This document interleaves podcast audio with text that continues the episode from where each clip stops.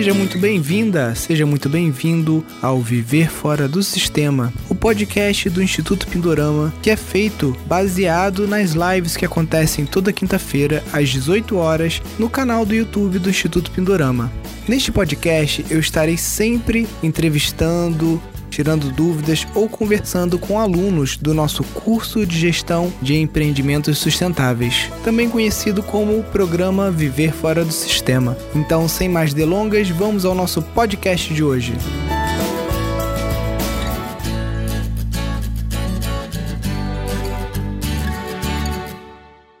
Na live de hoje, a gente vai estar tá falando aqui com a Juliana Franco, né? Ela está lá é, num processo de venda do apartamento, que quando concluído, ela quer investir esse recurso de uma forma sustentável, provavelmente adquirindo aí um sítio, né, para trabalhar gerando alguma renda para ela. Então a gente vai conhecer um pouquinho o caso, né? Estava até conversando com ela aqui, que é o caso de uma pessoa que está começando do zero. Ali ela falou: Ah, Nilson, eu estou muito cru ainda, não entendo muito sobre o assunto. Eu falei: Que bom, porque a maior parte das pessoas né, que ainda não estão dentro do, do curso do Pindorama, estão no mesmo estágio que você, ou até no estágio anterior, um estágio onde a pessoa nem tem consciência de que existe essa possibilidade de você, muitas vezes, se desfazer de um imóvel na cidade, ou de você até mesmo, sem ter o dinheiro, sem ter imóvel, morar no campo e ter uma qualidade de vida melhor. Né? Então, acho que essa live vai ser muito interessante aí para quem está dando os primeiros passos nessa jornada aí rumo uma qualidade de vida melhor aí. Clica lá em encaminhar e manda nos seus grupos também para que mais pessoas possam aprender né, é, ou relembrar que existe essa possibilidade de uma vida mais feliz, uma vida com mais qualidade no campo, né, e uma vida inclusive mais rentável, porque a gente sabe que hoje na cidade, basicamente você tem que se escravizar para você pagar aluguel, pagar sua alimentação, que muitas vezes é uma alimentação ruim, porque você não consegue comprar o orgânico, não tem acesso, é caro, ou come fast food, come qualquer besteira por falta de tempo, né, por causa da correria do dia a dia na cidade.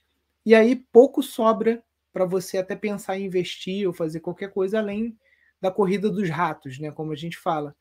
E eu vejo muitas pessoas que estão optando por é, reduzir o seu padrão de vida num primeiro momento, né, mudando para a cidade e que em pouco tempo isso se reverte numa qualidade de vida muito maior do que você teria é, continuando ali naquela roda dos ratos ali, trabalha duas horas de deslocamento, paga aluguel, paga não sei o que, no final do mês sobra nada, né?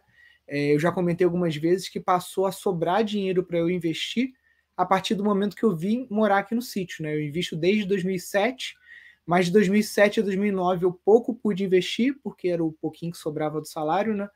E a partir do momento que eu mudei para cá, eu comecei a conseguir fazer aportes mais é, consistentes né, e mais vultuosos para conseguir aí alcançar uma renda passiva, né, me aposentar um pouco mais cedo do que os meus pais se aposentaram. Né? Então é isso, galera. Vamos chamar aqui a Juliana. Boa noite, Juliana. Tudo bem? Boa noite, tudo bem com você? Tudo na paz. Então tá Juliana, te agradecer aí você compartilhar um pouco da sua vida com a gente, né? Como a gente falou, acho que vai servir de inspiração e aprendizado aí para para muitas pessoas. Eu que agradeço o convite. É, como eu comentei, eu estou um pouco é, insegura porque eu estou muito crua sobre o assunto. Não, mas é, é isso mesmo.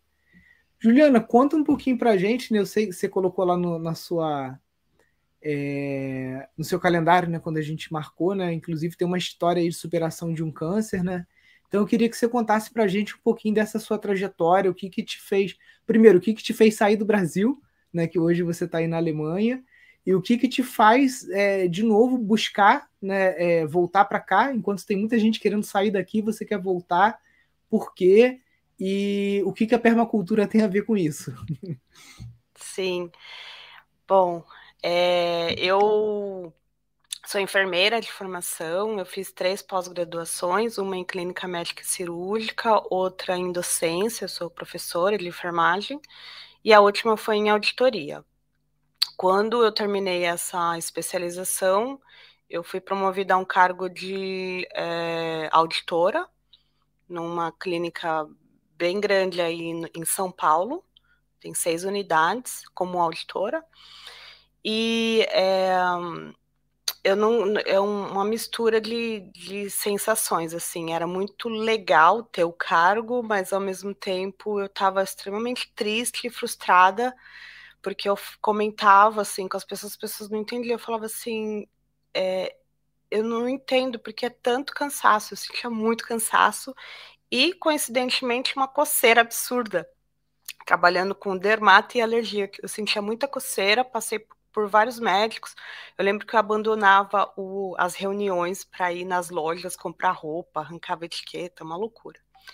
E aí, é, eu sempre gostei muito de me maquiar, sempre gostei muito dessa coisa dos cosméticos, e eu fui abrindo mão de tudo isso por conta dessa coceira. Eu não usava praticamente quase nada, é, usava alguns cosme é, shampoo, esses para pessoas alérgicas, caríssimo, e nada resolvia.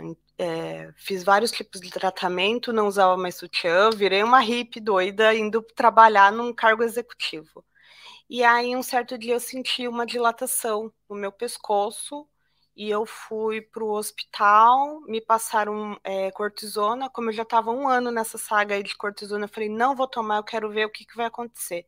Depois de uma semana, estava bem feio o meu pescoço fui para o pronto-socorro, fiz um barraco lá falando que eu queria uma tomografia, e ali eu descobri que eu tinha um linfoma.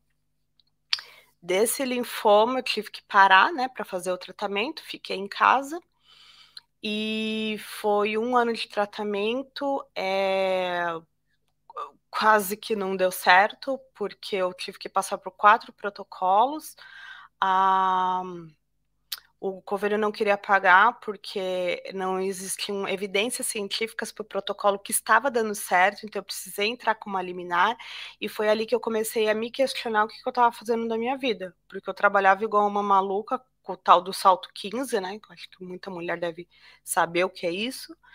E é, as evidências científicas não me ajudavam em nada. E olha que eu era uma pessoa muito científica, eu estudava muito, eu era muito acadêmica, e ali foi um chacoalhão na minha vida até quando eu ouvi uh, de, um, é, de um médico que ia ser a última tentativa, o transplante, e se não desse certo era melhor a gente parar o tratamento.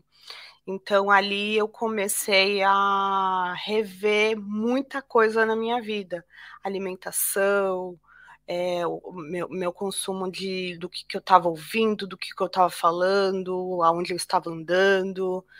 E a, a, acho que a, a saga toda começou a partir daí. Então eu, me perguntava muito como sair desse ciclo e eu não conseguia encontrar uma resposta.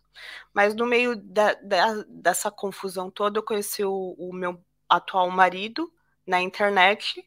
É, a, a, mulherada adora ouvir essa história, porque eu estava careca, acabada, e, e é um húngaro que mora aqui na Alemanha e ele foi no Brasil para me conhecer. E nisso a gente começou a namorar de, distância, né? Três meses lá, três meses cá. Eu era uma pessoa que gostava muito de viajar, então eu acho que era um pouco normal, né? Ter esse tipo de contato com as pessoas.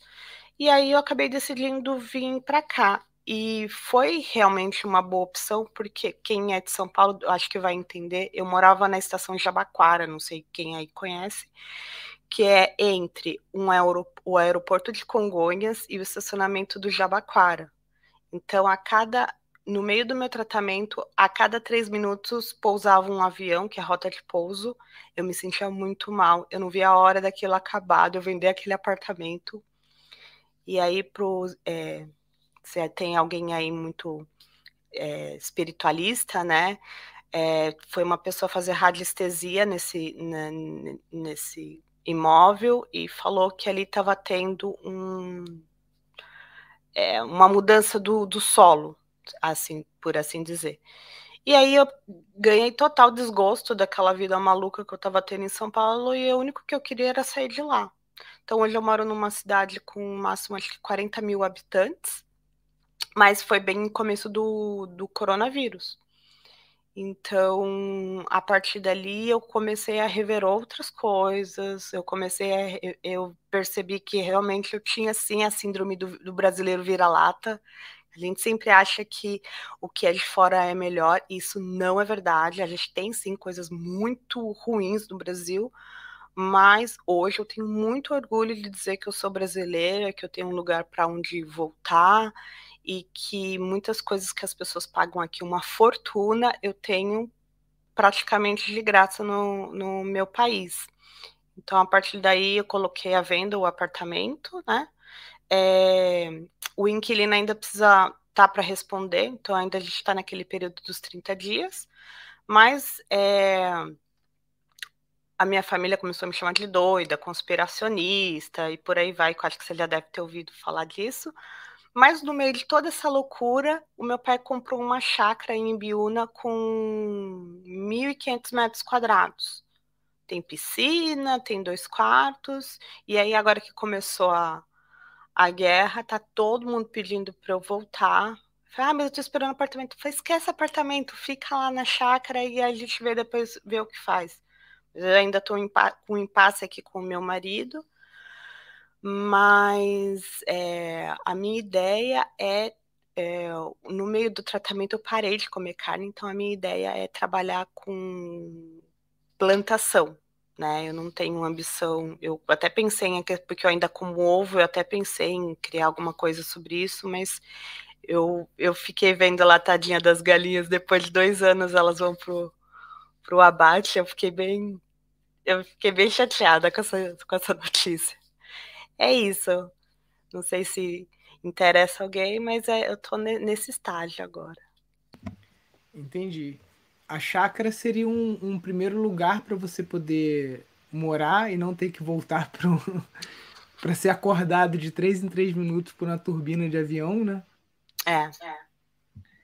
E você, você pretende, o seu pai comprou esse espaço mais para lazer ou ele pretende desenvolver pelo menos alguma atividade ali para ajudar a manter o custo da chácara? É, pelo que eu observei até o momento, ele quer para para reunir né, a família aos finais de semana, feriados, mas ele diz sim que futuramente ele tem é, interesse em passar a aposentadoria dele lá. É, antes de eu comprar o curso, coincidentemente, eu vi um anúncio seu. Parece que foi Deus. Esse Facebook com esse robozinho parece que é Deus, porque eu, gente, juro, eu não procurei nada, eu só pensei. E eu vi ele andando naquela mata linda e falando que poderia criar uma renda no meio daquela mata. Eu falei, gente, isso é para mim.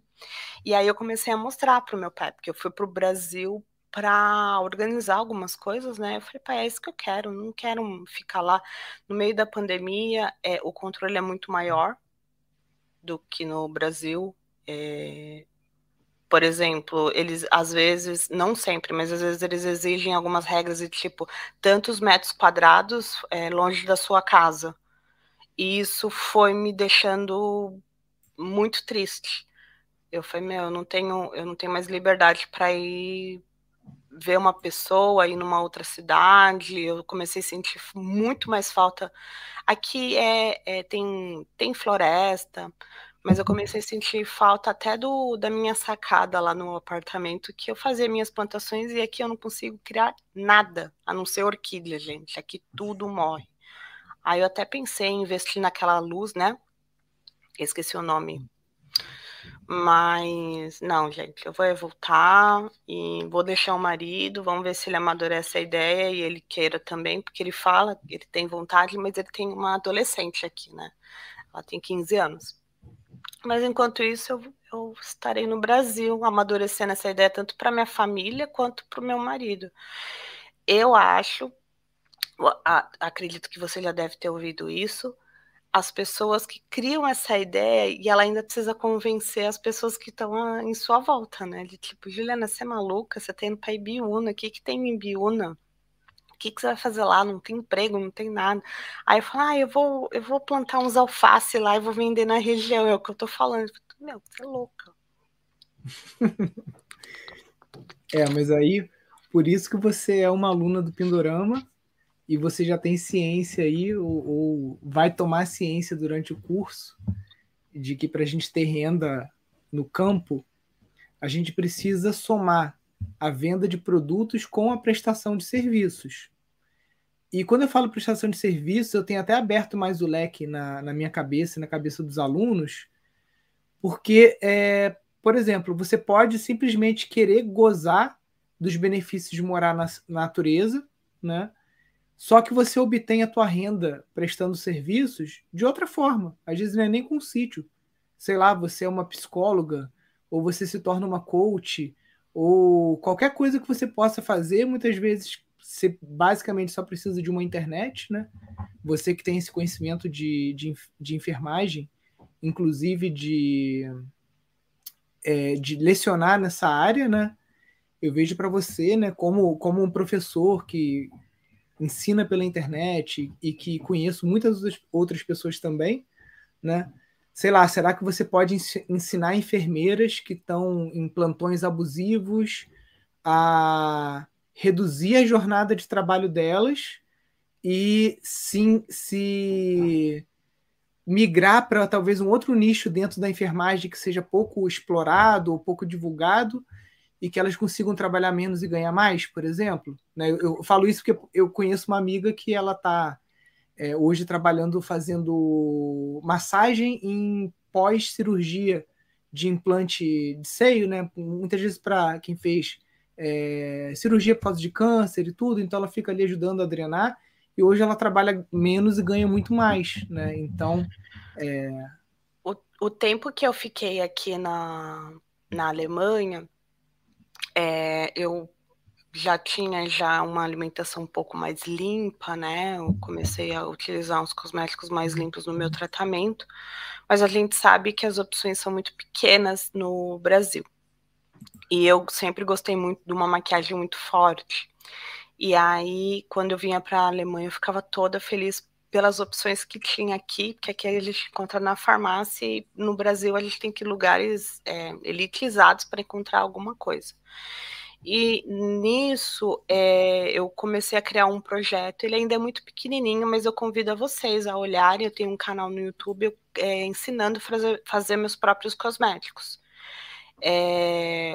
Estou é, pensando aí na ideia de criar um curso online sobre cosméticos, né? De fazer os próprios cosméticos e a própria maquiagem. Então, eu criei um site falando é, um pouquinho do que se precisa, o que, que pode se fazer mal, o que, que não pode, e ensino gratuitamente coisas que a gente pode encontrar, até mesmo para quem já tem uma marca. Eu tenho vontade de ter uma marca, mas como eu estou longe, ainda não não está longe um pouco essa hipótese ainda.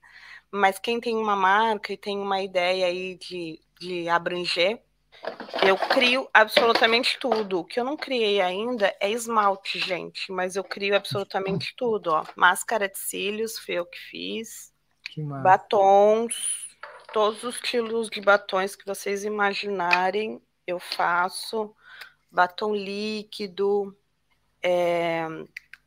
Tô aí criando conteúdo para o YouTube. O canal tá pequeno, mas eu tô já tá aumentando as visualizações. Estou super feliz.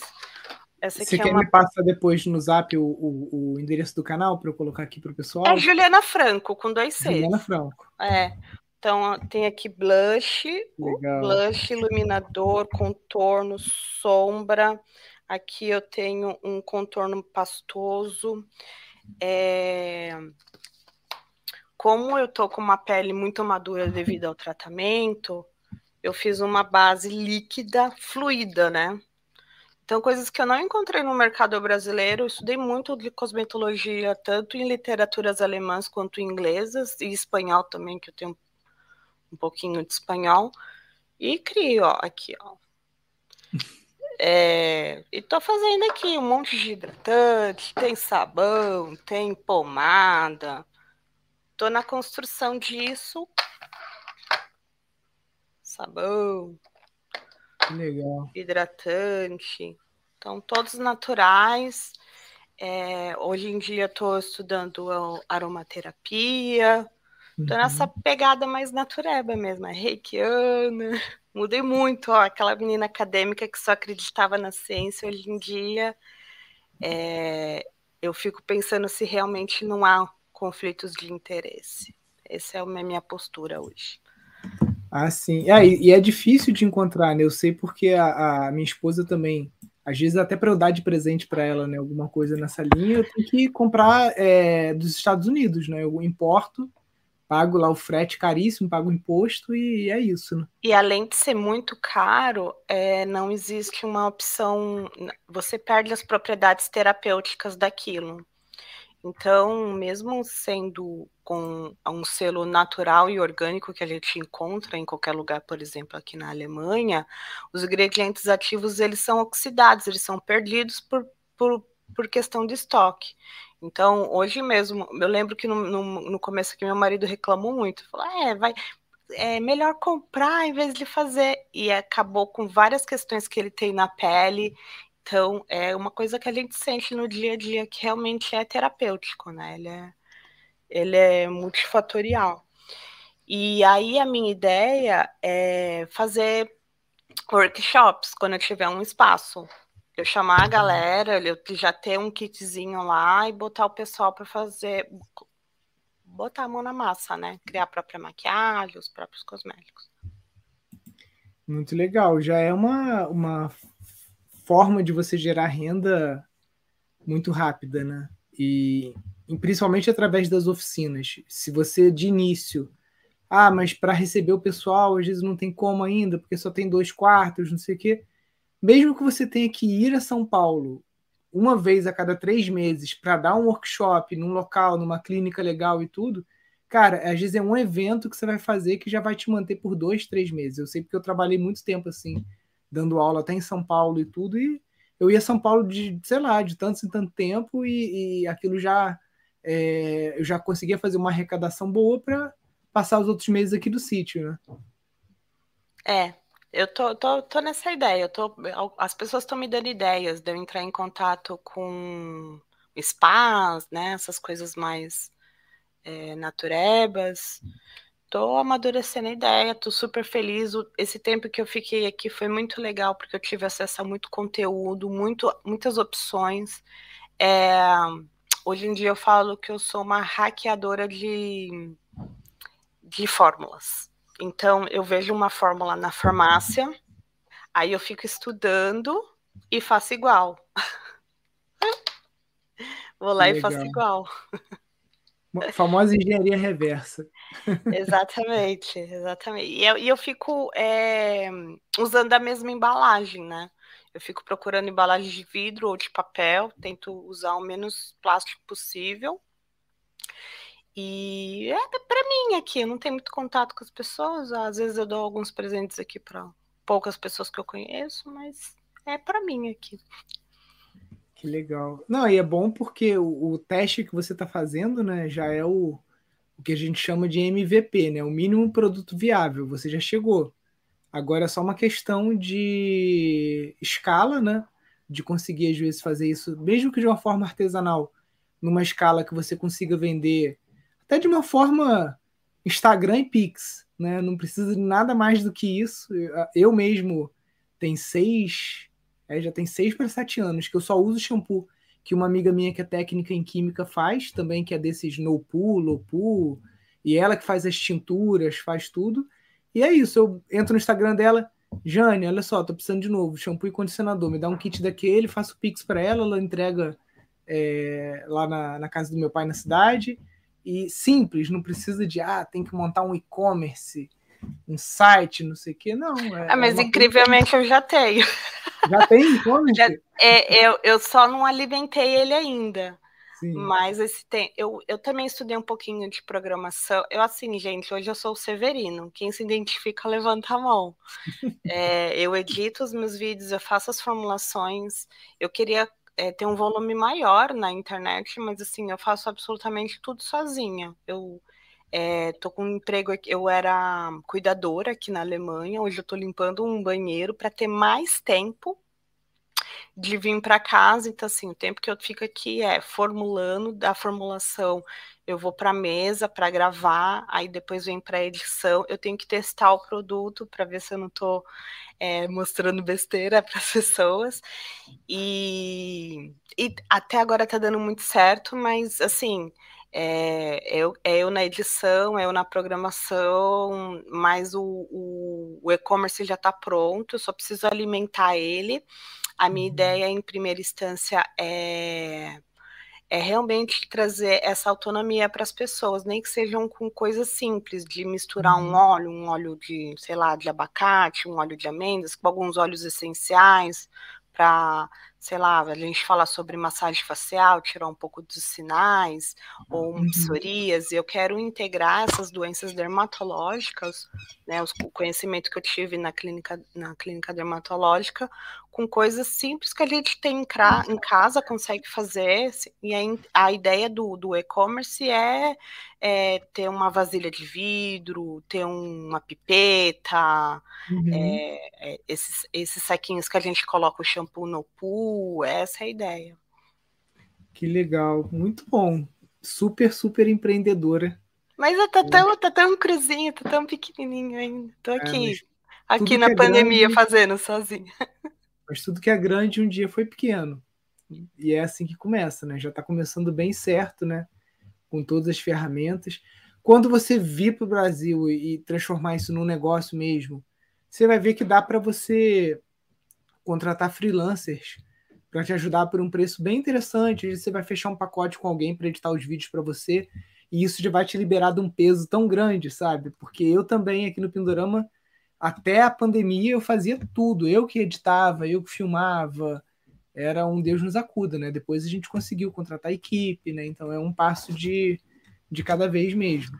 Eu queria até é, me oferecer para quem já faz é, oficinas, né? Se vocês quiserem, a gente pode trabalhar com uma parceria, porque em torno de abril ou maio eu já estou no Brasil, da uhum. gente fazer essas oficinas de, de ter um espaço, né? Uhum. Da gente fazer as oficinas de, de cosmético ou de maquiagem. De maquiagem eu acho maravilhoso, as pessoas ficam impressionadas, assim, como a gente consegue fazer cos, é, maquiagem profissional com as nossas próprias mãos. Cara, muito 10. Inclusive, depois a gente tem que conversar que eu tenho que te apresentar umas pessoas. Ótimo. que tem muito a ver com isso aí. Legal. Que legal, Juliana. Então, lá na, voltando lá para a chácara, né, que vai ser a tua, a tua base, né? Eu acho que provavelmente você vai usar a cozinha, sei lá, algum local para ser a tua, a tua bancada ali para você começar os experimentos, né? E de início, eu acho que você vai chegar ali, talvez mais querendo é, cultivar o próprio alimento do que até pensando em ganhar dinheiro com esses alimentos, né? Sim, meu pai já tá ciente que eu vou querer mexer lá. Ele já tá ciente, aquela grama bonita lá, vai ter uma parte que eu vou. Eu vou até perguntar para ele se ele quer que eu pague depois, né, que eu sair lá. Ele, ele não quiser mais, ele cobre com grama novamente. Mas eu quero sim é, criar uma partezinha. Eu já fazia isso no, na minha sacada. Era ela bem diversa, uma sacada no meio de São Paulo. É... Eu lembro que eu pegava os caixotes da feira e fazia uns carrinhos, eu mesma já montava algumas coisas. Eu amo trabalho manual, eu acho que é por isso que eu gosto muito de, de enfermagem. Essa questão uhum. do funcionar, da, da, da do curativo. É, é, eu, eu amo, que eu amo essa questão do, do manual.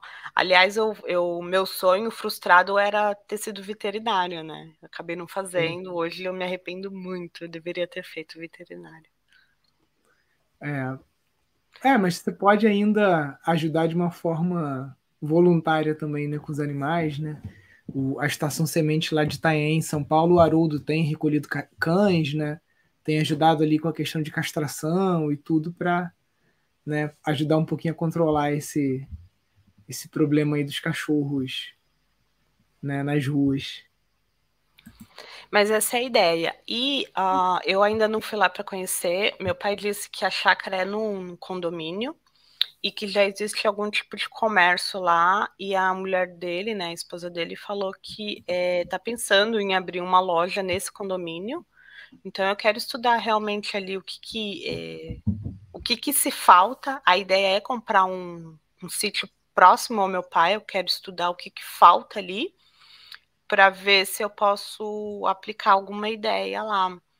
Até mesmo uhum. de uma lojinha ou divulgação do meu e-commerce de algumas coisas naturebas Uma ideia que eu gosto muito também é desses kits de orgânico. Sou apaixonada. Eu lembro quando eu morava uhum. em São Paulo, eu consumia muito e pensei nessa ideia também.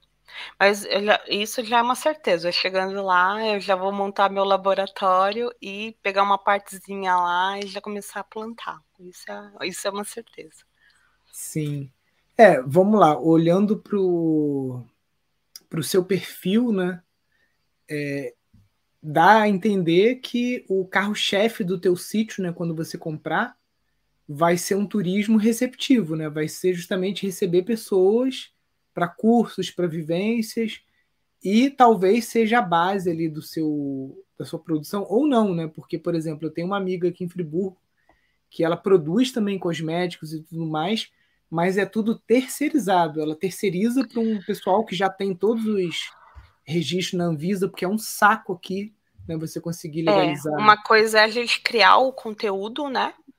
Para falar sobre isso.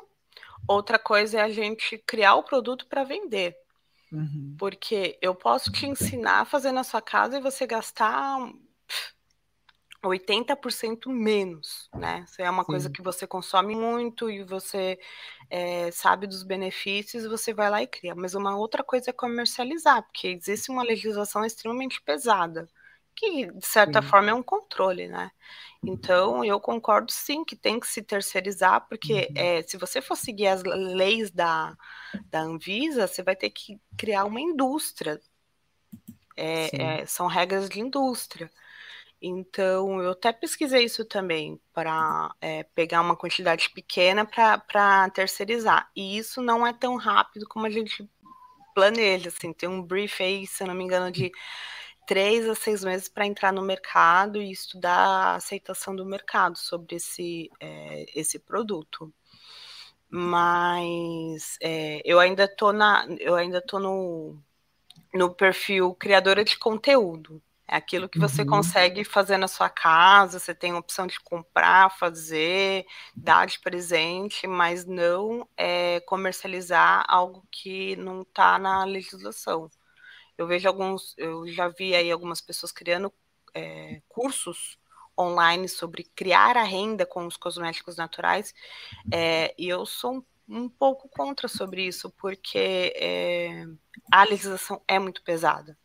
Vai ser melhor para você se você for terceirizar, para você discutir com o químico a questão de custo, a questão dos benefícios daquele cosmético? Talvez seja muito melhor, mas você vender sem ele estar. Tá, é, legal, né? Se ele, se ele ter registro, eu acho que é uma roubada. É prisão perpétua se, se a te pega. Sim. Só, o pessoal tá te pedindo aqui só, não sei se o seu Instagram, Instagram também. É juliana.franco com dois Cs. Lá também você faz live, publica também essas, esse conteúdo? Tá, tá um pouquinho parado, mas eu tô sempre publicando. Agora eu tô um pouco uhum. mais ativa no, no YouTube. Legal. Mas é, eu percebo que as pessoas gostam de ir lá no direct para conversar comigo bastante sobre esse assunto. Mas este mês, gente, eu já montei a minha planilha de conteúdo. Então fiquem por lá que vai ter bastante coisa legal. Você estuda com a Valesca Brusque, não? Não. Não, não, que geralmente esse método de fazer planilha, né? Eu, ah. eu particularmente gosto também muito do YouTube porque o, o, o, conteúdo que a gente cria no Instagram meio que ele some, né? Porque você não tem uma busca no Instagram. No YouTube você cria um, um conteúdo, daqui a 20 anos tem gente achando o teu vídeo ainda no Google, né? Foi esse o motivo que eu comecei a colocar mais energia no YouTube porque é, quando eu entrei no Instagram era para falar de beleza oncológica. Então, quem for me procurar uhum. no comecinho da, das fotos, eu fazia é, uns turbantes bonitos, uma maquiagem que eu queria mostrar que mesmo é, você careca, você poderia ser bonita. Essa era, era a proposta. Então, eu ensinava amarração de lenço. E com o tempo o cabelo foi crescendo, eu já não me resumia mais em câncer, eu queria é, falar, na verdade, o que, que eu aprendi com o câncer. Eu aprendi a ler rótulos, eu aprendi é, que eu poderia ter uma alimentação um pouco mais limpa, que eu poderia consumir um pouco menos. E hoje eu descobri que o menos é muito mais, porque antes eu tinha um quarto gigante com muitos sapatos, muita roupa. E hoje eu vejo assim, o tempo que eu perdi ali, confusa no que, que eu ia vestir, né? E gastava muito com aquilo. Então, é, eu comento que o, que o câncer foi sim um presente, porque foi um despertar, né? Não só, não um despertar, eu tenho tendo vários despertares desde o, que eu tive o câncer. Um, um deles foi o yoga. É, uhum. Quando eu estava no meio do tratamento, eu não tinha equilíbrio para nada, nada, né? Eu perdi total o equilíbrio. Parecia uma senhorazinha, assim, de 80 anos, sem tônus muscular. E eu comecei o yoga numa academia. E hoje eu faço sozinha aqui em casa, continuei praticando. Então são pequenos despertares todos os dias. Foi realmente um grande presente o que o, que o câncer me trouxe. Não, muito bom, né? Muito bom quando o, o câncer traz uma história de, de renovação, né? E de superação também, e principalmente de mudança de vida, né? Para a gente não continuar repetindo os hábitos que a gente sabe que muitas vezes é, é, é genético, né? Mas muitas vezes também é uma questão ambiental e de, de, de hábitos, né? Alguma coisa que você consome demais, né? Tipo, embutido, galera que come presunto demais, refrigerante, né? Alimentos muito inflamatórios, isso vai né, é, ativando esses gatilhos genéticos que muitas vezes a gente já tem, que poderiam não germinar se a gente tivesse um estilo de vida mais saudável, né? Que é o que a vida no campo acaba proporcionando. Tipo, eu não tenho como pedir uma pizza aqui onde eu moro. Eu não tenho como pedir iFood. Eu não tenho como ir ali no mercado rapidinho comprar uma coca. Então, é, é, a gente acaba priorizando consumir aquilo que, que o sítio, que a natureza oferece, né? Você fez eu lembrar de uma coisa. Essa última vez que eu fui para o Brasil, eu levei meu marido e a gente foi para Salvador porque ele ele fala que todo viajante é, conhece Salvador, que ele precisava conhecer. Aí a gente chegou lá, aquela música alta, aquela coisa de praia, o povo bebendo e tal. Aí eu falei, ó, agora, eu fiz o que você queria, agora eu vou fazer o que eu quero. Aí eu aluguei um sítio em Juquitiba, não sei quem conhece Juquitiba, que é onde meu pai nasceu. E no Airbnb tava falando um sítio. Gente, eu aluguei uma floresta, a gente se perdia na mata. É uma uma francesa, acho que ela mora, eu não lembro qual é o país que ela mora, e ela vai comprando as regiões em volta desse sítio. Então tinha trilhas para a gente se perder lá dentro. E é isso que você falou. A gente não comeu besteira nenhuma. A gente, e, e, tinha uma horta, tinha um caseiro lá, então a gente toda hora estava pegando ovo e a horta da, da, dos caseiros e não teve, não teve espaço para comer tranqueira.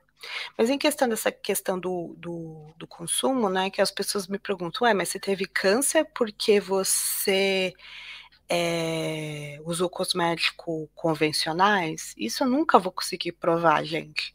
Mas eu tô sempre trazendo esse tipo de conteúdo para a gente começar cada vez mais ser é, pessoas questionadoras, pessoas, né, um, um, público mais exigente com o que a, a indústria está impondo para a gente. Então, é, eu, eu, já percebo que já tem uma manobra, né, da indústria farmacêutica alimentícia de observar que as pessoas estão começando a, a, a ler e começar a entender o que, que tem ali, mas ainda está muito pequeno. Eu acho que a, no, a, nossa ideia mesmo é cobrar cada vez mais qualidade, não é porque o custo é baixo e a gente não, a gente não entende muito bem daquilo, então acho que a gente tem que começar a observar mais aquilo que a gente está consumindo. Bom, há pouco tempo atrás a Johnson Johnson estava usando amianto no talco, né? E algumas pessoas conseguiram provar que o amianto causou um tipo de câncer que só o amianto provoca, né? Então é, é, um, é um câncer fácil de ser rastreado. Cara, você usou amianto durante a sua vida toda. Ops, onde tem amianto? Caramba, no talco da Johnson Johnson tinha, né? Então foi um processo literalmente milionário, né? Que eles perderam. Várias pessoas conseguiram. Só para mostrar que não tem bonzinho na história, né? A galera sabe e vai vai empurrando aquilo com a barriga para ver até quando que é que o que é mais triste é que normalmente quem é, financia os estudos científicos nas universidades é, são as indústrias. Né? Aí eles põem lá no final do, do artigo científico, não há conflito de interesse. E ah. Então, assim, quem cria o artigo é quem está bancando. Então, assim, aquilo que vai de contra do que eles acreditam, do que eles querem, não, ninguém vai investir nisso. Quem tem grana para seguir sozinho num artigo científico, né? Mas é, eu espero que cada dia mais as pessoas é, voltem né, para o natural. Lembrando que não é porque é natural que é saudável, né? Sim. Que tem gente aí vai pegar um frasco de óleo essencial e aí tem uma intoxicação, mas que a gente tenha um, um... se questione mais mesmo. Sim. É, e até você tocou num ponto que para os alunos aqui do curso, né, até um material que eu quero ver se eu consigo trazer, que dentro desse segmento de aromaterapia, aromatologia e cosméticos, que isso tem um potencial gigantesco para nós que temos sítios, né? Por exemplo, aqui em casa a gente só usa cosmético, é, é, nem cosmético, o pasta de dente, shampoo, sabonete, a gente só usa orgânico certificado no Brasil. Né? Produtos né? de limpeza, né? É, de exatamente. Higiene. Produto de higiene, produto até de limpeza, a gente usa é, o lava-roupa, o da Positiva, né, que é a base de laranja, ou, ou os da Wash, que é a base de aloe vera, e pasta de dente também, e produtos para neném a gente usa a linha da Suvi, o, o, o sabonete também que a gente usa é o da Suvina. Então, cara, essa galera tá precisando de insumo, né? É, é, é, é um cacau, uma manteiga de cacau, é uma baunilha. É, por exemplo, tem uma amiga nossa que tem 4 hectares de limão Tahiti, né? E aí minha cunhada já tá vendo dela conseguir encaminhar esse limão Tahiti para a indústria de óleo essencial orgânico, né? Então existe muito. É, tem alunas nossas que estão com lavandário em Cunha, né, já para produzir esse lavandinho brasileiro, é diferente do, da lavanda Sim. francesa, né? Muita gente não sabe disso, mas. É, dependendo do lugar onde se planta, muda o, o, a composição química. Pois é. Mas, tipo assim, é outra oportunidade também para quem gosta, né? Tem, tem amigos meus aqui em Friburgo que já produziram em quantidade é, a melaleuca, né? Que ela é um pinheiro que vai muito bem aqui na região serrana, e o alecrim, também, né, para fazer o óleo essencial de, de alecrim. É, os a, aromaterapeutas e até eu acho que a, a, galera que trabalha em cosmetologia natural se preocupa um pouco é sobre a banalização da, dos insumos, né? Porque uhum. é, é, tá, tá, começando a ficar conhecido e, e não tem para todo mundo. Então eu acho que é uma, uma ideia, sim, se criar né, produzir para ter para todo mundo. Eu, se eu não me engano, tem um perfil no Instagram chamado Spargios. Eu acho que ela até te segue. Spargios, uhum. Spargios. E é muito lindo, é muito gostoso ver ela plantando, ela tirando aquele insumo, ela fazendo a destilação. É muito legal. Tem um outro também que tem uma marca já, eu não vou lembrar, WTF, e eles têm já vários, é, eles têm as fazendas e, e, e tem o produto com selo orgânico, que é muito legal. E eu acho que é uma ideia é, bacana da gente explorar. Está crescendo muito, né? Tem a. Eu uso os óleos da Doterra, né? Que é uma empresa americana que está fazendo agora, acho que a maior fábrica fora dos Estados Unidos aqui no Brasil, né? E eles têm toda uma cadeia de fair trade, né? Eu, eu não lembro se é o óleo de o frankincense, né, que é um óleo quase que sagrado, né, que foi um dos presentes que o, o Cristo recebeu o dos é o Líbano, né? É, que Deus, Deus é, Jesus ganhou na ganhou na, na dos três reis magos, né? E o Olíbano só tem numa região da Somália então a empresa foi para lá, potencializou aquela comunidade, construiu escola, hospital, tudo, porque falou, cara, vocês são os guardiões desse, dessa planta aqui sagrada que só nasce aqui. Não adianta você plantar o Líbano em outro local que não vai ter a mesma propriedade, né? É um óleo que custa, sei lá, eu paguei quase 400 reais né, nesse, nesse óleo, né? E tem propriedades, inclusive, anticancerígenas, né? É, e para quem não conhece a aromaterapia, né, é uma forma que você vai mandar os terpenos e as moléculas, você entende melhor do que eu, né, praticamente direto para a corrente sanguínea, né? É uma coisa assim, é, quase que mágica, né? É, existem vários artigos já falando sobre é, tanto da parte boa quanto a ruim dos óleos essenciais, né? A questão que se muda neurológica, hormonal e também a questão é, neurotóxica, né? Não é porque é natural que a gente não tenha que ter cuidado com, com isso. Mas o que é mais legal sobre é, a gente falar de cosmetologia natural é que a gente está querendo saber, não só da cosmetologia natural, mas é, o, do, da alimentação também. A gente está querendo saber de onde está vindo esse insumo e como é que essa empresa está lidando com toda essa cadeia de, né, da onde veio, para onde foi. Um, um exemplo disso é a Palma, né? Que, que as pessoas são uhum. contas por conta do desmatamento e tudo mais. E aí você consegue já encontrar alguns lugares já mostrando a certificação, que tem a reputação, que tem uma comunidade, que está gerando emprego, renda. É, e isso é maravilhoso, né? A gente está começando a ser mais exigente, tipo, não, não é só vender. O que, que você está fazendo com tudo isso? É, quando, quando eu estudei auditoria, isso era o mais legal, né? Da gente querer uhum. te, tentar entender toda a cadeia, senão não ganha certificação, né? Então, assim, eu tenho, eu tenho minha empresa, eu tenho os meus funcionários, eles precisam ter todos os direitos e um pouco mais, e também as parcerias, né? Então, o laboratório que trabalha para a gente, eles também têm toda a documentação, como é que eles lidam com a questão ambiental. Isso é, é essa parte de auditoria e qualidade é muito legal, eu, eu gosto bastante. Sim, hoje em dia até é, se tornou bem famoso, né? O, essa sigla, né? ESG, né? Environmental, Social and Governance e é justamente um termômetro até para os investidores. Né? A gente lá na comunidade do investidor consciente, a gente busca empresas que tenham um alto índice né, de preocupação com o meio ambiente, com os próprios funcionários e fornecedores, né, e a governança interna, porque é, é como se fosse um capitalismo consciente. Né? A gente não vai mudar, a gente não vai sair de um regime capitalista da, da noite para o dia. Né? E é até muito perigoso esse tipo de, de, de mudança brusca, né? Justa, geralmente isso vem é, com força de ditadores e de autocracias, né? Como coisas que a gente já viu aí no passado e não quer dizer que a gente não vai ver isso de novo se repetir no futuro, dado os acontecimentos da última semana, né? Então, é, mas é uma forma de quê? De você ter, tomar consciência de que existem empresas que estão mais preocupadas do que outras e às vezes o produto delas é um pouquinho mais caro, mas é justamente por conta disso, né? Porque o, a palma que ela usa, o óleo de palma, não é de, de é, devastação ambiental.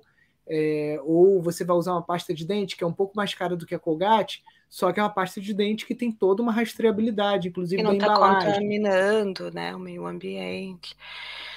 É... Eu até esqueci o que ia falar agora.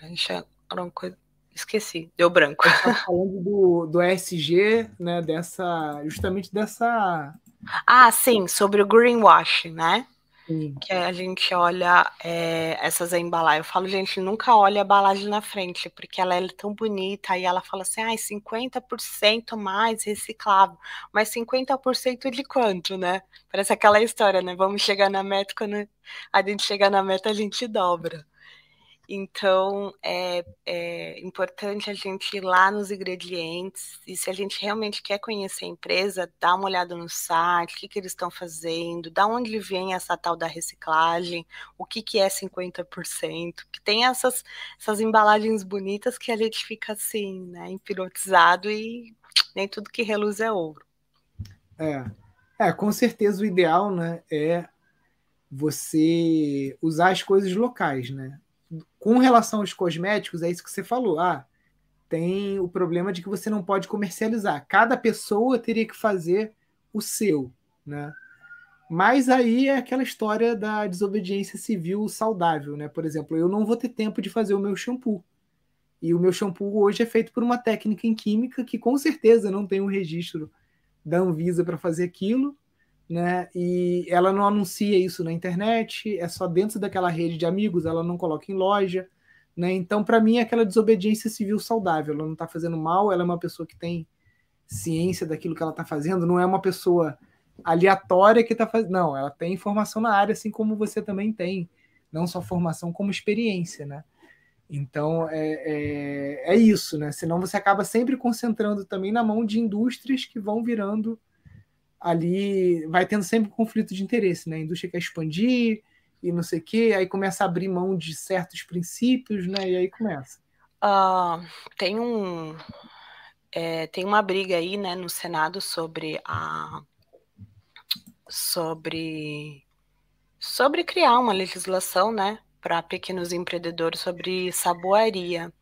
Uhum. E aí a gente, se a gente começa a destrinchar a lei, ela está toda beneficiando as grandes indústrias, sendo que é algo que era feito há milhares de anos, aí chega uma indústria e corta um, um hábito, uma cultura, um, uma renda, dizendo que é só a indústria. Peraí, então eu vou ter que comprar um maquinário gigante para dizer que eu sou segura.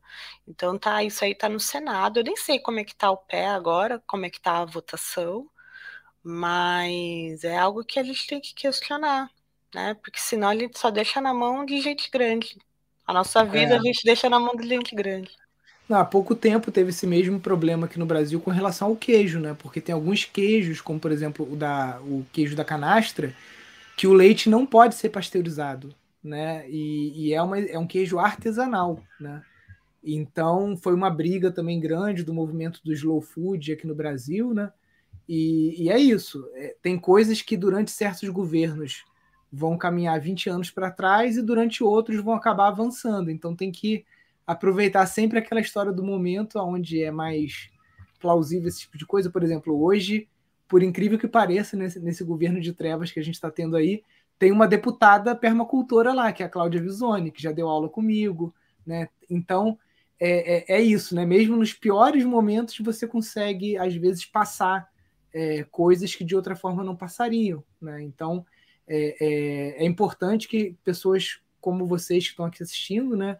E a Juliana também que são consumidores conscientes e estão levantando essa bandeira, né? Primeiro, né? É, presidente a gente não tem muito nesse ano é um ano eleitoral, né? Então a gente não tem muito como escolher, né? É A ou B. Só que aonde a gente gasta menos energia e aonde é mais importante são os deputados que a gente elege, né? Deputados e senadores. Então tem muita gente legal, né? É, é, que está antenado com isso aqui que a gente está falando, com orgânico, com saúde holística, com tudo isso. E que, cara, vai ser muito difícil a gente conseguir sair dessa polaridade. Eu não vejo é, é terceira via, não sei que matem o Lula ou que tornem o Bolsonaro inelegível. Então vai ser um ou outro, né? Por incrível que pareça. Mas é, se a gente conseguir eleger bons deputados e senadores, a gente ainda consegue ali dentro ter chance de passar leis que beneficiem a agricultura familiar, que beneficiem a saúde, né? E que tirem um pouco dessas mordomias, dessa, desse lobby que existe, né? Com as grandes farmacêuticas e tudo mais, né? É, uma coisa que eu quero é, comentar com vocês também, aqui na Alemanha tem essa pegada do natural, né, do, do ambiental, mas eu quero contar para vocês também uma, uma, uma parte negativa daqui que não é falada na narrativa. Por exemplo, até aqui tem. Eu até fiz um vídeo no YouTube uma vez sobre um mercado orgânico. Gente, meu sonho, entrei no mercado que tudo, tudo, tudo era orgânico. Mas, é, ao mesmo tempo, eu fiquei triste porque existem coisas simples que são plastificadas aqui. Então, quem já veio para cá ou quem mora para cá vai saber do que eu estou falando. Então, eu, eu, essa semana eu comprei aí seis limões carésimos e eles vêm enrolados no plástico. Ninguém conta isso para gente. Isso não tem no Brasil. Outra Sim. coisa é a, essa questão, eles não são tecnológicos. O Brasil está anos-luz né, em questão de tecnologia, de informação. Aqui é muito ruim e é, é carta para tudo. Então, eles usam muito papel, muito papel. Então, é, o que hoje eu observo que existem a tal das narrativas, né? Então, é, é, é, a gente cresce ouvindo que o, que o Brasil não presta e o nosso maior sonho é, é crescer e, e ir para outro país. Mas aí você Sim. chega nesses lugares e vê que tem várias coisas que, que precisam melhorar. Tem várias coisas. Então, tem um desmatamento absurdo aqui que ninguém comenta. Então, é, e aí quer olhar pro, depois para a floresta do vizinho. Isso eu fico impressionada. Aí as pessoas querem falar sobre a nossa política, sendo que nunca foi nem passar um turismo no seu país. Então, Sim. é uma coisa que eu quero deixar muito assim forte, é para vocês entenderem que nós temos o sol, nós temos terra, nós temos água, nós somos extremamente é, privilegiados por, por Deus, pelo universo, de ter nascido nesse país. É, e aí, uma narrativa que eu gosto muito que você fala, Nilson, é que para mudar o mundo a gente precisa começar do nosso quarto. Não adianta ser é, ativista de teclado, não adianta ir lá para o Twitter, né? É, dar suas opiniões, comece pelo seu quarto, arruma suas coisinhas, vai mostrando com o seu exemplo a outras pessoas. Isso talvez desperte outras pessoas também melhor, é, olhar para si, olhar para o comportamento, para consumo. Sim. O famoso ativista que não composta nem o próprio resíduo orgânico, né? Pega e bota no saco e manda pro, pro aterro sanitário a casca né, das coisas. E não consegue é. entender até o final disso tudo, né? Todo esse consumo. É, essa, essa narrativa do hemisfério norte, principalmente Europa, né, que a Europa entrou numa onda de ESG assim muito muito grande, é isso, né? Ah, Alemanha não temos mais usinas nucleares, né? Só que depois de explorar tantos anos isso, e agora depende de 40% do gás russo, que não sabemos nem o que vai acontecer. E é por isso que está acontecendo tudo isso na Rússia. Ah, porque ah. É, os países aqui estão, principalmente alemães, estão dependentes da Rússia. Sim. É, é e, e, e, tipo assim, hoje, né, você vai, sei lá, Estados Unidos ou Alemanha, Inglaterra, né? Cara, zona rural, toda a estrada pavimentada, tudo, tudo, tudo, né? Então eles evoluíram anos-luz, né? É, explorando colônias, né? Você vê que a, a própria França é, até pouco tempo, tipo assim, muito pouco tempo, ainda recebia taxa colonial de 12 países na África, né? Então, para poder ter a, a Thousand Euro Generation que você conhece, né? A galera que vive do auxílio de mil euros do, do governo, às custas do trabalho dos africanos. Então, a gente tem que tomar muito cuidado com essas narrativas dos países ricos, né? É, que hoje chegaram lá graças ao desmatamento extremo de tudo deles, de colônias né, na América Latina e na, na África, na América Central, né, para hoje ficar tirando uma onda de que eles são todos certinhos. Não, não vamos ter mais carros. Cara, eu sou muito mais o nosso carro etanol aqui no Brasil do que o carro elétrico alemão, que vai depender de lítio para caralho lá do, da Bolívia, entendeu? Então, é, é, você pode produzir seu etanol. A lei não, não, não barra Ah, eu fiquei super interessada. Alguém falou isso no uhum. curso. Eu falei, gente, como é que faz isso? Eu quero muito fazer Sim. isso. Você pode produzir seu etanol aqui e rodar. É muito melhor do que você comprar um carro de 400 mil reais elétrico, entendeu? Que vai, vai custar 40 mil reais a bateria depois que e você trocar. Você é dependente do governo. Se ele cortou o, a energia, você não tem carro. Você não tem carro. É, eu não sei quando é que vai, vai entrar essa legislação, mas já entrou uma legislação que vai começar a racionar a energia aqui. Aí o meu marido fala, Juliana, você é muito louca, meu. Para com isso. Eu falei, não, a gente tá muito dependente. A gente fica num lugar frio, não consegue plantar nada. E se uma hora o governo fala que não dá, e aí, como é que faz? Vou fazer uma fogueira no meio do apartamento? Eu falei, não, eu tô muito dependente aqui. Eu, tô me sentindo prisioneira. Essa é a sensação que eu tô tendo aqui. Sim. Não, é. é isso aí, a, a Europa está indo numa contramão com relação à liberdade, assim, impressionante. Liberdade e autonomia. Por isso que ontem até alguém me perguntou nos stories lá no meu Instagram, né, se, se a Europa era uma boa. Eu falei assim, é uma boa para passear, porque para morar, tipo assim, na, no meu ponto de vista de agora para os próximos 30 anos, é o pior lugar do mundo para você se viver. Eu não estaria na Europa morando, mudando com família, mas de jeito nenhum. Essa onda agora do pessoal ir para Portugal e não sei o que, cara, isso aí vai dar merda, entendeu? Não, não quero. É, eu acho que existem outras opções de países mais livres e, e, com mais potencial, por exemplo, Panamá, onde tem alunos nossos que residem, né? É, é, bem similar ao Brasil, né? Tem, você tem região serrana, tem região de praia, tem mais liberdade. O próprio Uruguai e Paraguai são países bem livres também. É, até do ponto de vista tem de cannabis. Tem muita gente né? do, da Alemanha, por conta da, da questão da imunização, está indo para o Paraguai. Sim. Quem tem um pouquinho de capital guardado está indo para o Paraguai. Não, tem, cara, o Paraguai, segundo amigos que trabalham nesse segmento canábico, né, da, da indústria da cannabis, que a indústria do, da cannabis, quando se fala, o pessoal acha que é só vender a maconha para uso recreativo. E quando a gente fala de cannabis, a gente está falando de proteína de cannabis. Tem muito cosmético, cosmético de cannabis aqui. Alimento tem pizza congelada de cannabis. Vocês não estão entendendo. Pois é.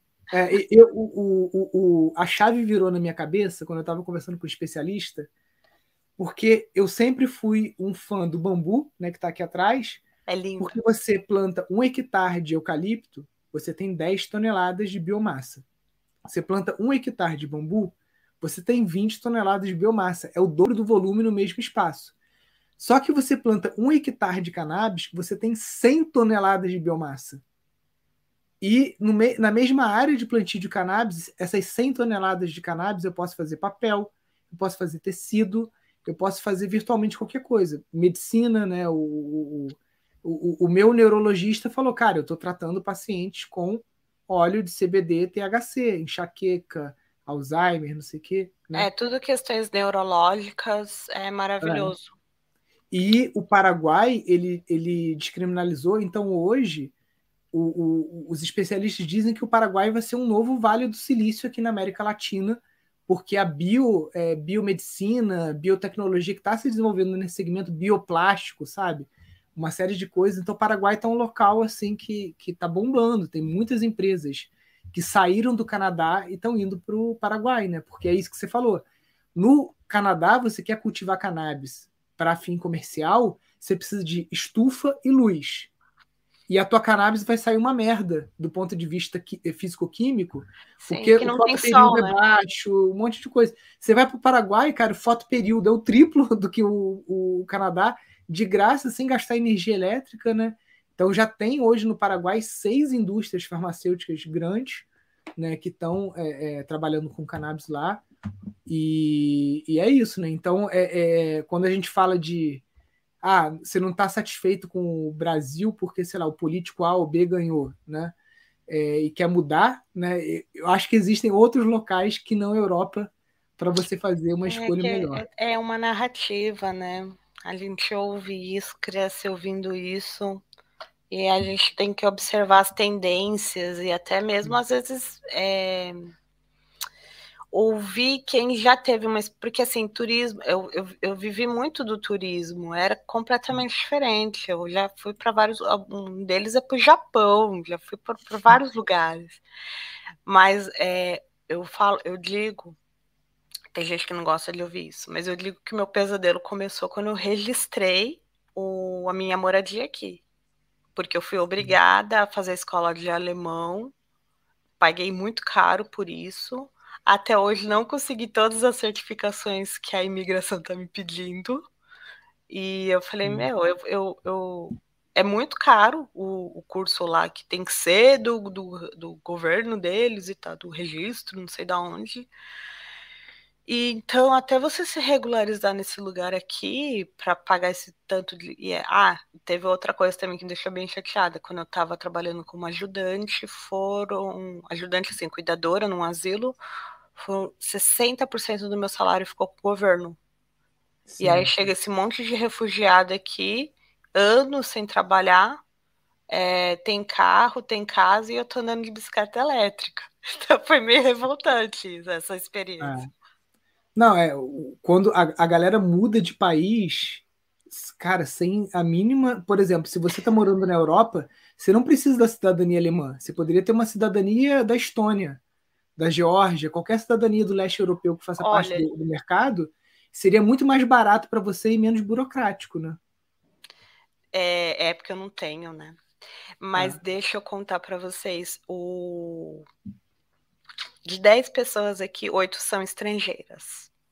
Uhum. Tá? E aí, o maior problema aqui não é o alemão. Eu, eu trabalhei com alemães e não tive problema nenhum. O problema é os estrangeiros. Tem uma competição absurda entre os estrangeiros. Sim. Eu acho que uma questão é mesmo por falta, já, já tá começando a ter uma falta de trabalho, que ninguém tá entendendo, né? Mas tá vindo mais gente agora, lá da, da Ucrânia. E continua Sim. vindo de outros países também. Então, é uma salada de idioma, e aí isso também dificulta você aprender de forma correta o idioma oficial. E tem uma questão também xenofóbica que ninguém fala. Né? Então aí o pessoal fala, ah, o Brasil é o país mais racista do mundo. Talvez seja por questão de cor de pele, gente, mas aqui também tem por nacionalidade. As pessoas já te condenam, elas já te rotulam só pelo seu sobrenome. E olha que o seu sobrenome fica na porta da sua casa, diferente do Brasil. Né? Então, que aqui, a, né, o franco, eles já sabem, peraí, italiana? De onde vem? O que, que é isso aí? Já sabemos que não é alemã. É mais ou menos assim. É, não, com certeza. O Brasil é, é um dos. Eu, eu, gosto muito do continente americano. Não vou falar o Brasil porque tem hora que eu fico de saco cheio daqui e tem outros locais que tem, são tão abençoados quanto o Brasil do ponto de vista de natureza. Tem uma amiga nossa aqui que tem sítio na Costa Rica, entendeu? Tenho amigos que têm é, terreno em sítios no Panamá. Então eu acredito tem outros locais também, né? Porque senão a gente fica muito fanista ah, não, só o Brasil, só o Brasil. Cara, o Brasil, ele infelizmente é, é vampirizado. Aí você paga 60% de imposto na renda. Aqui a gente paga 30% de imposto em cima de tudo que a gente consome e mais 27,5% no imposto de renda. Então dá os mesmos 60%. É o, seguro, é o seguro do seguro, é, o, é a tributação é. da tributação. É, então aqui a gente também paga 60% de imposto, só que não tem o retorno que um alemão tem, de ter a, a, rua pavimentada. Eu, para vir para casa aqui, estrago meu carro de seis em seis meses, tem que trocar suspensão. Se eu não tiver plano de saúde, eu estou fodido. Então, é, é, é, isso, né? O Brasil, infelizmente, eu, eu vejo outros países que estão com políticas mais, assim, é, sei lá, alinhadas com o momento atual que a gente está, né? De, de, maior velocidade né, é, que é necessária para uma economia socialmente justa e tudo mais, né? Que estão deixando o Brasil para trás, né? E a gente tem dois pequenininhos aqui, irmãos, né? Que é o Uruguai e o Paraguai, que estão, cara, nadando é, de braçada nesse sentido, né? Então, é, é... aqui no Brasil também, como a gente fala, né? Empreender no Brasil não é para amadores, né? Só que todos nós somos amadores, a gente ama o que faz, muitas vezes coloca paixão na frente do profissionalismo que um negócio tem que ter, né, para você tocar. Na hora que você começar o teu negócio de curso online, né, na área de cosmético, você vai ver que você vai pagar aí, sei lá, às vezes 20% em cima de cada curso que você vendeu. Eu, eu vi um conteúdo sobre tributação do curso online. É, não é fácil. É, entendeu? Acho então, que o tipo, lugar mais fácil sobre isso é Dubai. Tem gente criando empresa em Dubai. Olha isso, olha os trambiques brasileiros. Nem, não, é trambique, é, é, é, uma, é uma mistura de desobediência civil com brecha da lei. Eu mesmo tenho empresa na Flórida e estou abrindo empresa no Panamá por conta disso, entendeu? E não é, não é trambique. Tudo totalmente dentro da lei, entendeu? Você não vai ter nenhum problema com Receita Federal se você abrir uma empresa no Panamá ou até mesmo no Uruguai. Né? Panamá, quando a gente fala, o pessoal, nossa, mas é muito longe. Uruguai, eu consigo pegar meu carro aqui de carro lá no Uruguai. Poucas horas de. Uhum. Diferente do Panamá, né? Panamá. Lá é, no norte. Né? É. Então, é, é, é, isso, né? São coisas que, que os empresários no Brasil são forçados a fazer por conta disso, por conta de tanto imposto sem retorno. Né? Quem mora no, no. Tem amigos que moram lá na Flórida, lá você paga o imposto rindo. Porque teu filho está numa escola boa, é, acontece um acidente, você liga o bombeiro, chega um minuto na tua casa, né? São coisas que aqui a gente paga, paga, paga e não vê, infelizmente, não vê resultado, né? Agora, em questão físicas aqui dos empreendedores, eu estava até vendo uma brasileira que abriu um restaurante brasileiro para o restaurante, para eles darem, né, alvará de abertura aqui, ela precisa já estar tá com todos os funcionários com registro, pagando salário. Então, Nossa. Então, gente, Se, se no Brasil é difícil empreender, venha para a Alemanha que vocês vão ver o que é. Na, na crise, quando começou a pandemia, a gente sem dinheiro, a gente tinha acabado de casar, gastou um monte de documentação, montando. Não tinha cozinha, porque a, a, a pia vem com um móvel, né? Tava lavando louça na banheira. E aí veio a pandemia, a gente começou a, a, vender os vinis, vendeu cafeteira, vendeu um monte de coisa. Aí a gente achando que tava abafando, né? Nossa, estamos, né? Pelo menos pagando as contas. Aí depois veio o, o imposto do eBay. Caraca. De coisas usadas. Sim. Não, é surreal, gente. Surreal mesmo, né? Então, em abril, você está em Ibiúna, vai dar, você vai dar baixa na tua. Isso é uma coisa que você tem que tomar cuidado também, tá? Porque você pode ser bitributada. Né? Então, Sim, que... sei disso também. Né, foi é. outra crise existencial que eu tive quando eu vim para cá. Eu fui já tri, é, bitri... Não, na verdade eu não, eu, eu não pago imposto no Brasil porque por conta da, do câncer. Sim. Mas não existe essa legislação aqui. Sim. Então eu aqui eu paguei. E eu falava, mas como assim? Eu, é, é, é, no Brasil, isso é do Brasil, não tem nada a ver, eu não, eu não transferi esse dinheiro para cá. É. E aqui, é. gente, se eu não, não, fizer certinho, quem paga é o meu marido. Não, aqui não é por CPF. Eu queria abandonar uhum. um emprego aqui, que eu fiquei com raiva do emprego, e se eu não seguisse o contrato, quem ia pagar é o meu marido. É, gente. Não é mole, não. Mas que legal, Juliana. Então, em abril você está por aqui, no sítio em Biúna, e aí assim que vender o apartamento. Ah, eu quero comprar uma coisa ali na, na região mesmo, tava olhando já. Sim. Seu, seu pai já tem visto alguns imóveis por lá? Ele tá um pouco assustado, assim, com a minha decisão, porque ele queria que eu, que eu pegasse uma coisa assim no condomínio, né? Com uhum. muro e tal. Mas. Ah, eu Sai quero, eu quero uma coisa acima de 30 mil metros quadrados. Eu sou ambiciosa, né? Sim. É, eu estava vendo até raça de cão que eu queria ter, raça de galinha, já, já, já comecei a olhar tudo isso. Mas é, tô um pouco assustada, tô porque eu tô indo sozinha, né? Então, ou eu preciso de parceiros, ou eu preciso cuidar do sítio e dormir lá na chácara do meu pai à noite. Eu não eu ainda tô é, eu, eu tava vendo no Telegram um grupo aí de sobrevivencialismo, e aí eu, isso eu devo confessar. Um assalto em São Paulo é uma coisa, mas um assalto na parte rural é muito mais perigoso, é muito mais agressivo, né? Então... É, agora a chance de você ser assaltado. Primeiro, São Paulo é um dos estados com menor índice de homicídio do Brasil. Né? Eu estava vendo isso. Manaus, né, a região do Amazonas, você tem um, o, o, pior índice de homicídio do Brasil, que é equivalente a Honduras, que é um dos piores lugares do mundo, né? É, com relação ao homicídio. E São Paulo tem uma taxa de homicídio quase que compatível com a dos Estados Unidos, né?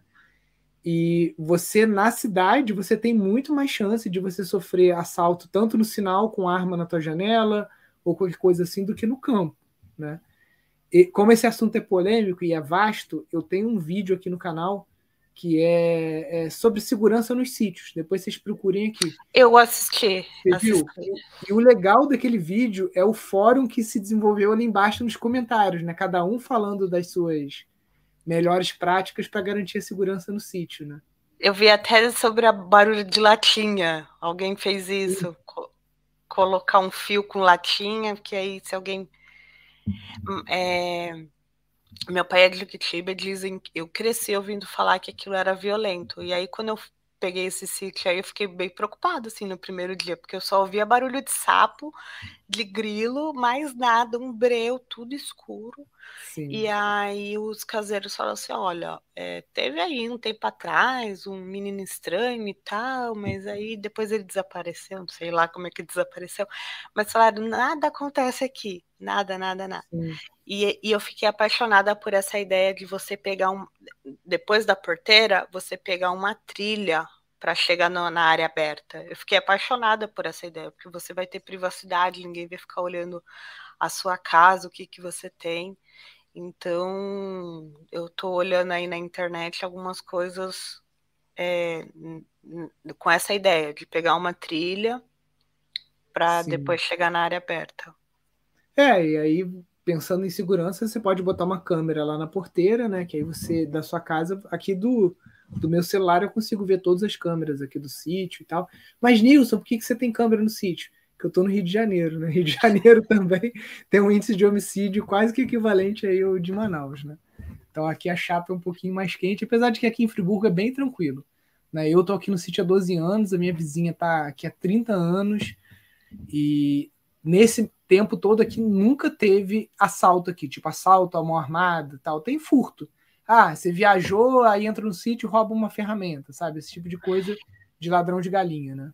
Eu vi num canal, acho que é no sobrevivencialismo, eu gostei dessa ideia. Para uhum. pessoas que moram na parte rural do sítio e gostam de viajar também, eles compraram um container então, tudo que é ferramenta, tudo que é coisa assim, eles, eles trancam dentro do, do container. Eles falam, a gente consegue sair do sítio tranquilo, nada desaparece aqui. Sim, Achei legal perfeito. essa ideia. Ah, que o cara vai ter que ter muito trabalho, ou vai ter que trazer um serralheiro junto com ele lá, pra, ou uma maquita, né? é, não, esse. Uma mulher, né, morar sozinha no, no, no campo, tem que ter algumas boas práticas, né? É, não se expor tanto à tua rotina. Às vezes até você dissuadir, né? Se você tem funcionários, você não avisa que vai viajar, ou fala que vai voltar antes, né? São, são coisas que você vai aprendendo, né?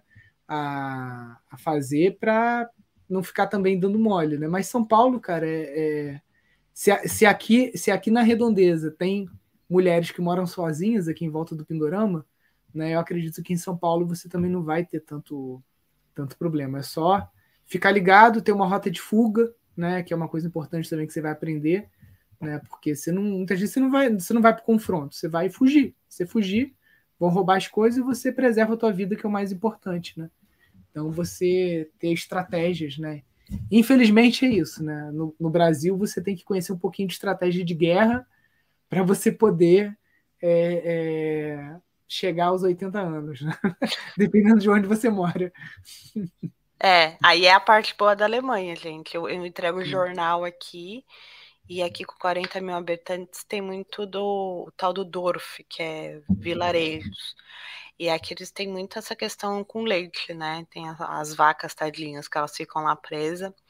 E então eu vou lá entregar jornal.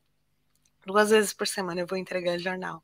E é engraçado que você entra dentro do, do sítio do povo daqui para colocar o jornal e a pessoa só fala: Alô. Sim. Oi, tudo bem? Ah, obrigada. Meu Deus, se fosse do Brasil, eu estava tipo, quem é você que você está fazendo aqui? Já, já, chega assim, né? Com a arma na mão. Essa é a parte muito legal daqui. Tem lugares sim. maravilhosos, realmente muito bonitos. As casas aqui são realmente lindas. Sim, sim. É, não, mas eu acho que é isso, né? Você vai criar uma comunidade em torno de você, né?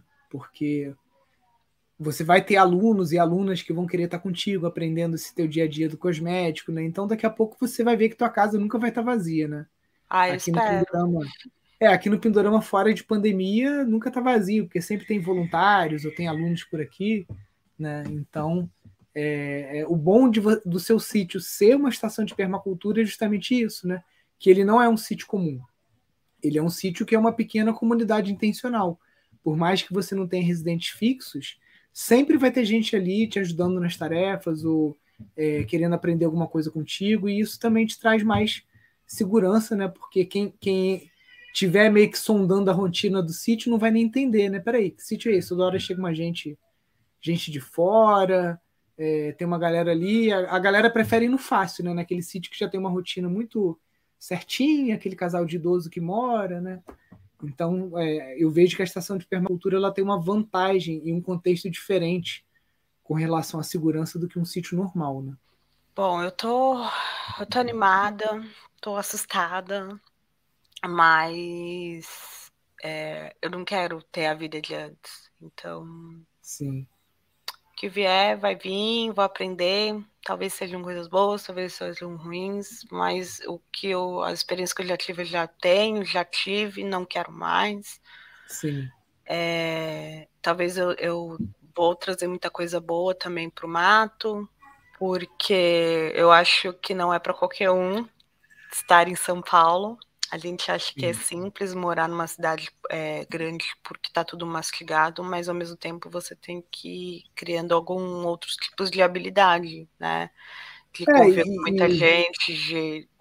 Não, hoje eu até falei sobre isso no, no, sem querer te cortar te cortando, mas é porque é uma coisa que, que eu falei hoje lá no meu Instagram, quem quiser seguir lá, que na cidade, para você ter uma soberania e liberdade, você tem que ter muito dinheiro. Porque é isso, você você trabalhava no local, mas você morava lá em Jabaquara. Por quê? Porque você não tinha dinheiro suficiente para morar num bairro nobre do lado do seu trabalho. Então, para você ter uma qualidade de vida em São Paulo, cara, você tem que ganhar 30 mil reais por mês, 20 mil, né? E muitas vezes, até com esses valores, você não vai conseguir. Né? Já no campo, com muito pouco, você consegue ter uma soberania em cima da tua água, da tua moradia, do teu alimento, da tua energia, do teu combustível, sem ter que ganhar 30 mil reais. Você vai viver com muito menos, ter uma qualidade de vida muito melhor do que uma pessoa que tem que atravessar São Paulo né, no metrô ou de carro impossível. Né? Então é, é isso. Ou você é muito rico, né? Porque tem gente, ah, não, nisso eu moro na cidade, mas às vezes o cara tá numa bolha ali, numa, numa bolha que ele, cara, o cara trabalha, mora no Leblon, trabalha no Leblon, vai no mercado, tem dinheiro para comprar os orgânicos, beleza, tua vida na cidade é maravilhosa, né? Até a hora que alguém apontar uma arma para você dentro do teu, do teu carro, aí deixa de ser maravilhosa. Que aqui no Rio, não sei São Paulo, mas aqui a coisa mais comum que tem é você ter um veículo blindado, né? Agora até mudou a lei. Sério? Ter, é, agora para você ter um veículo blindado, você não tem uma licença pro carro. Você, o teu CPF, você Juliana Franco, você vai no exército, pede a, a licença para você ter um carro blindado, você pode ter quantos carros blindados você quiser. Né? Então aqui é muito comum, você e é, e é, barato. 50 mil reais, 30 mil reais, você compra um carro blindado aqui. Né? Por conta disso, você para no, no sinal à noite, a chance de alguém apontar uma arma no teu vidro é tremenda. E se o cara fosse apontar uma arma só para levar o teu carro, ótimo, né? Mas muitas vezes eles te matam depois de pegar o teu carro, de pegar o teu celular, né? Então é, é, é, é isso, né? Para você ter essa segurança na cidade. Eu, é eu, não, eu não acho que tenha tanto assim igual o Rio, né? Eu gosto muito do Rio, já fui muitas vezes para o Rio. Eu, eu, eu, sinto assim a, agressividade, ela é muito mais é, ativa do que em São Paulo, Sim. mas é, São Paulo tem a questão do furto. Eu percebo que é muito forte a questão do furto. Então, você marcou bobeira, é bolsa, é celular, é corrente. Sim. E é, eu, eu brigo direto assim, com meu marido por essas coisas, assim, porque ele fala, ah, mas eu já viajei para vários lugares do mundo. Eu falo, tá, mas eu nasci aqui. Então, fica marcando bobeira, tirando foto com câmera. Com é, celular. mas na Europa também, no, a minha esposa morou um ano na, na Espanha. E lá também a chapa era quente. Aí ela contou que uma vez ela pegou um táxi e o italiano, não lembro qual país que ela estava, pegou um táxi italiano ah, legal, minha filha mora na Espanha também. Ah, e qual é a profissão dela? Ah, ela é pickpocket no metrô. Né? Para quem não sabe o que é pickpocket, é batedor de carteira, né? Então a filha dele era uma batedora de carteira. Ele contou para ela assim, né?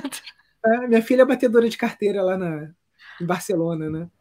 E Portugal também, já tive vários amigos que foram furtados e inclusive assaltados em Portugal, né? Então, isso infelizmente não é só uma característica do, do Brasil, né? As cidades interior ela, elas têm outro ritmo, né? Friburgo a gente não tem muito esse problema e no campo eu vejo que, que menos ainda, né? Então é, acho que você estabelecendo uma, um centro de, de permacultura, né? Lá em Ibiúna, você vai atrair pessoas e essa segurança ela vai vir, né? É, é, até por conta de você ser um centro de olha a diferença que é um centro de permacultura de um sítio normal porque o centro de permacultura, ele cria impacto positivo na comunidade do entorno.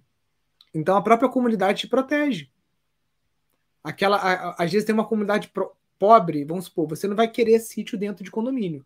Não te recomendo comprar sítio em condomínio, porque você não vai ter autonomia em questão de regra construtiva, às vezes você vai ter que pagar pela água, então se puder sair fora disso, beleza.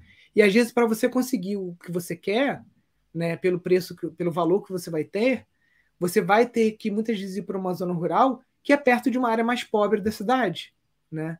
E aí, ah, Nilson, mas eu tenho medo de ter o meu sítio perto de uma comunidade pobre, né? Só que aquela comunidade pobre muitas vezes vai te proteger, porque você vai empregar, você vai gerar educação ambiental, você vai gerar uma série de impactos positivos ali, que para aquela comunidade pobre, você não é uma patricinha que comprou um sítio de veraneio e que vai estar tá lá isolada. Não, você é uma pessoa que está ali preocupada, né? Então a relação é diferente. Então isso também gera uma proteção. Eu eu é, meu apartamento uh, é uma quadra do metrô do Jabaquara e uhum. ali tem um tem um transporte legal de de umas peruas para ir para o litoral. E aquilo nos protege dos assaltos ali. Que, se eu não me engano, é do PCC, alguma coisa assim. Então, ali naquela região não tem assalto, naquela parte ali da rua. Então, eu lembro que todo mundo reclamava bastante, né, pela sujeira que realmente é, é quando é temporada o povo o povo suja. É muito engraçado que o povo suja, mas eles mesmos limpam. E ali a, a, eles, eles protegem, não tem Sim. assalto, não tem nada. É, é isso, né? Porque o, o, não existe vácuo de governo, né? Eu já tive em assentamentos locais que são é, organizados né, pelo, PCC, pelo terceiro comando, ou pelo PCC, ou pelo comando vermelho. E ali, cara, não tem roubo, não é, é isso, né? É, é, um, é um outro tipo de governo paralelo, né? que, que não estou falando que é certo nem que é errado, é, é, é só constatação de um fato. Principalmente aqui no Rio, que tem muita milícia, tem muito tráfego. Mas é isso, você não vai, você não vai ser assaltado ali, né? A comunidade se torna amiga, né? E, e ajuda muito, né? Então, se Deus quiser, aí Biúna vai ter um novo centro de luz aí, uma nova estação de, de permacultura, né? Com foco aí no, na cosmetologia orgânica e outras coisas que eu acho que você isso vai ser o teu carro-chefe, mas no meio do caminho você vai descobrir outras paixões e outras atividades que você vai desenvolver no sítio também, né? E, enfim, isso vai trazer muita mudança ali para a região. É, eu tô super animada. Eu espero sim que eu tenha é, alguma utilidade nesse mundo. Ah, Ajude outras pessoas. Além da enfermagem, né? Que eu tenho certeza que eu já ajudei muita gente trabalhando nessa profissão a gente se doa muito.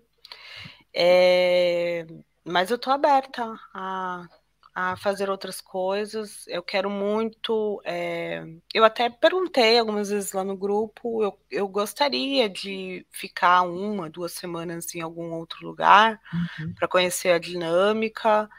E a, a, a Patricinha aí que ele falou tá lavando banheiro aqui na Alemanha, então lavar banheiro no Brasil para mim não, não tem problema algum. Sim. Eu quero entender um pouco como é a dinâmica, a ideia, e quero colocar a mão na massa. É, tô, tô animada. É isso, gente. É, para quem quase morreu, para quem ficou praticamente subiu uma escada, um degrau de escada passava tão mal e hoje eu, eu moro no quarto andar aqui, aqui não tem elevador, faço completamente tudo sozinha. Então, é, é, já sou um milagre. Que legal, Juliana. Olha, muita gente aí querendo te conhecer e chegar perto. Vamos ver se. Pessoal, lembrando aqui ó, de seguir o Instagram da Juliana para manter o contato. Mesmo nome no YouTube. Quem tiver interesse aí pelos cosméticos naturais. E, Juliana, só tenho a agradecer a tua contribuição, né? Acho que foi ótima a live. E daqui a pouco eu vou te mandar uma mensagem lá, porque eu, eu gosto de fazer pontes entre as pessoas. Eu acho que eu tenho uma Ai, ponte interessante para fazer para você. Eu que agradeço pelo convite. Eu fiquei muito receosa. É, eu já comentei que eu estou é, muito crua, é, mas para vocês me conhecerem, e dizer que eu estou disposta a qualquer convite, estou sim disposta em quando eu estiver no Brasil. É, tenho habilidades com redes sociais, sou enfermeira, trabalho com cosmetologia natural. E quem tiver alguma ideia sobre essas coisas aqui que eu falei, né? Tudo, é, ou parcerias, estou disposta a conversar. É, e estou extremamente animada e grata por ter, para ter para onde voltar, né? Voltar para o meu Brasilzão, ficar perto da minha família. Muito legal, Juliana. Te agradeço demais aí, pessoal. Entre em contato aí. Show de bola, Ju. Deixa eu te liberar, que aí já deve ser quase 11 horas, né? Vai dar meia-noite já. Vai dar meia-noite. Né? então tá. Vai lá, bom descanso para você. Obrigada, obrigada, gente. Tchau, Valeu. tchau. Pessoal, agradecer demais aí a presença da galera que ficou até o final. Fiquem com Deus, um grande abraço.